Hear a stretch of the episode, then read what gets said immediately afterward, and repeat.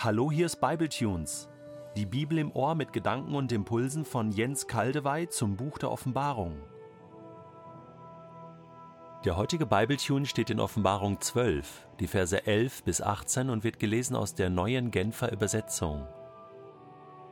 Aber sie haben über ihn triumphiert, weil das Lamm sein Blut für sie vergossen hat und weil sie sich ohne Rücksicht auf ihr Leben zur Botschaft von Jesus bekannten bereit, dafür sogar in den Tod zu gehen. Darum freue dich Himmel, freut euch alle, die ihr im Himmel wohnt.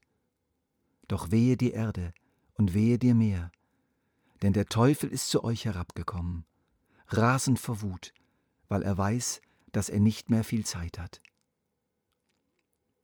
Als nun der Drache sah, dass er auf die Erde hinuntergeworfen war, machte er sich daran, die Frau zu verfolgen, die jenen männlichen Nachkommen geboren hatte.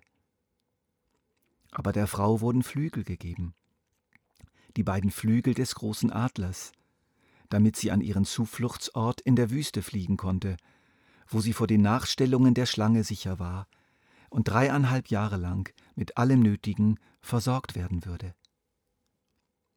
Da ließ die Schlange einen mächtigen Wasserstrahl aus ihrem Rachen hervorschießen, der die Frau mit sich fortreißen sollte aber die Erde kam der Frau zu Hilfe. Sie öffnete sich und schluckte die Wassermassen auf, die aus dem Maul des Drachen schossen. Außer sich vor Wut darüber, dass ihm die Frau entkommen war, wandte sich der Drache gegen ihre übrigen Nachkommen, um mit ihnen Krieg zu führen, mit allen, die Gottes Gebote befolgten und sich zur Botschaft von Jesus bekannten. Er machte sich auf und trat ans Ufer des Meeres. In den hier vorliegenden Bildern werden uns wieder Kernereignisse und rote Fäden der Endzeit geschildert. So läuft's. Die Endzeit, richtig verstanden, ist die Zeit vom ersten Kommen von Jesus, das in Kreuz, Auferstehung und Himmelfahrt seinen Abschluss fand, bis zum zweiten Kommen von Jesus. In diesem Zeitalter leben wir und dieses Zeitalter wird hier mit kräftigen Bildern beschrieben.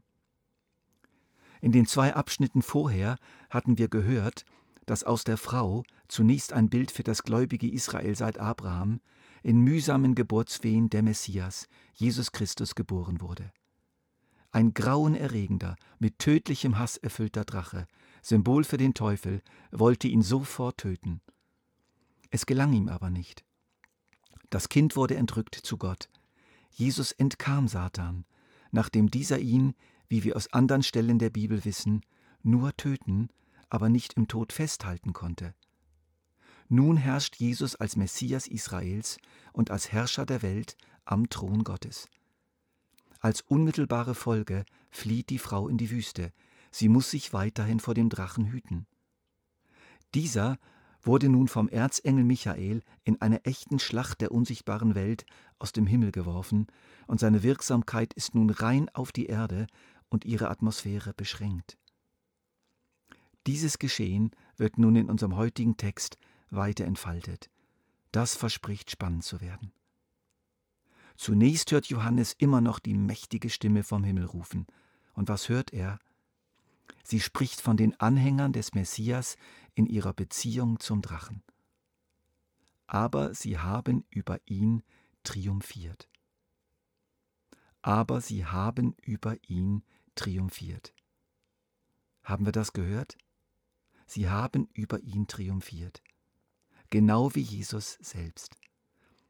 Eigentlich würden wir hier aber eine andere Zeitform erwarten. Sie werden über ihn triumphieren.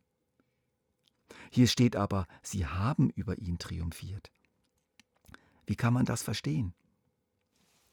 Zweierlei Erklärungen sind möglich, das Ergebnis ist jedes Mal dasselbe. Es kann als sogenanntes prophetisches Perfekt gedeutet werden, das wir öfter mal in der Bibel finden. Es ist so sicher, so hundertprozentig sicher, so völlig garantiert von Gott selbst, dass sie über Satan triumphieren werden, dass es in der Vergangenheitsform als bereits abgeschlossene Tatsache formuliert wird. Sie haben. Man kann es aber auch als eine Art prophetischen Rückblick erklären.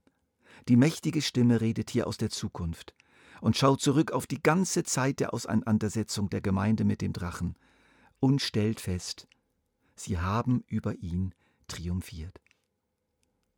Aber wie geht das? Wie kann diese arme Frau in der Wüste über dieses Monster triumphieren? Erstens, so steht's hier, weil das Lamm sein Blut für sie vergossen hat. Das ist der entscheidende Grund. Jesus selbst, was er getan hat. Hier steckt auch das ganze große Thema Vergebung und Reinigung von Schuld drin. Menschen, die von ihrer Schuld gereinigt sind durch die Vergebung, die Jesus durch sein Kreuz bewerkstelligt hat, können von Satan nicht mehr gefangen werden, gehalten werden. Sie rutschen ihm sozusagen durch die Finger, wie Jesus. Er kann bei ihnen nicht mehr einhaken.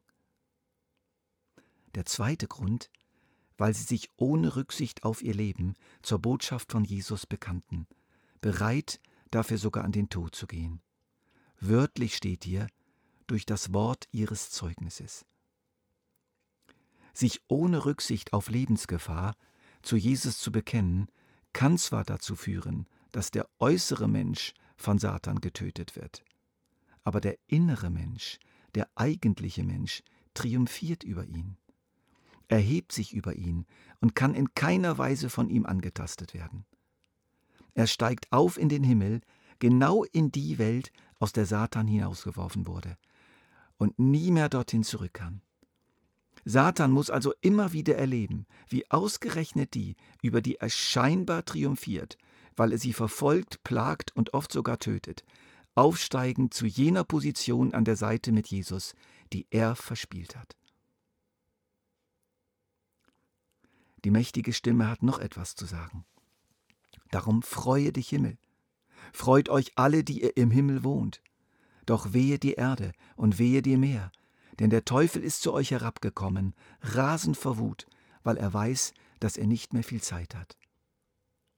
Der Teufel war auch schon vorher da, aber nun hat er nur noch die Erde. Im Himmel kann er keinerlei Einfluss mehr nehmen. So kann der Himmel sich freuen, Dort ist es bereits ganz anders geworden. Dort regiert nun Jesus uneingeschränkt und ungestört durch Satan. Aber auf die Erde wartet eine schwere Zeit. Wenn wir, meine Freunde, die letzten 2000 Jahre anschauen, sehen wir eine ungeheure Wirksamkeit des Bösen.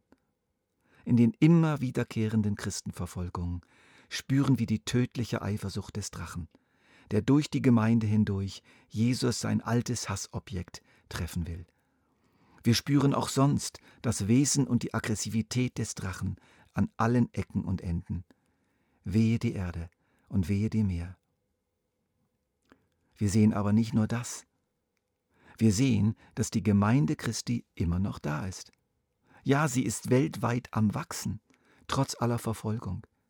Sie konnte immer wieder fliehen, immer wieder wegfliegen mit den Flügeln Gottes, immer wieder überleben. Es ist ein Wunder, dass sie noch da ist. Dieses Wunder der Bewahrung wird hier in schönen, symbolischen Bildern beschrieben. Aber Satan wäre nicht Satan, wenn er seine Wut und seinen Hass aufgeben würde. Außer sich vor Wut darüber, dass ihm die Frau entkommen war, wandte sich der Drache gegen ihre übrigen Nachkommen um mit ihnen Krieg zu führen, mit allen, die Gottes Gebote befolgten und sich zur Botschaft von Jesus bekannten. Er machte sich auf und trat ans Ufer des Meeres. Was hat er vor? Der Kampf geht weiter und spitzt sich weiter zu.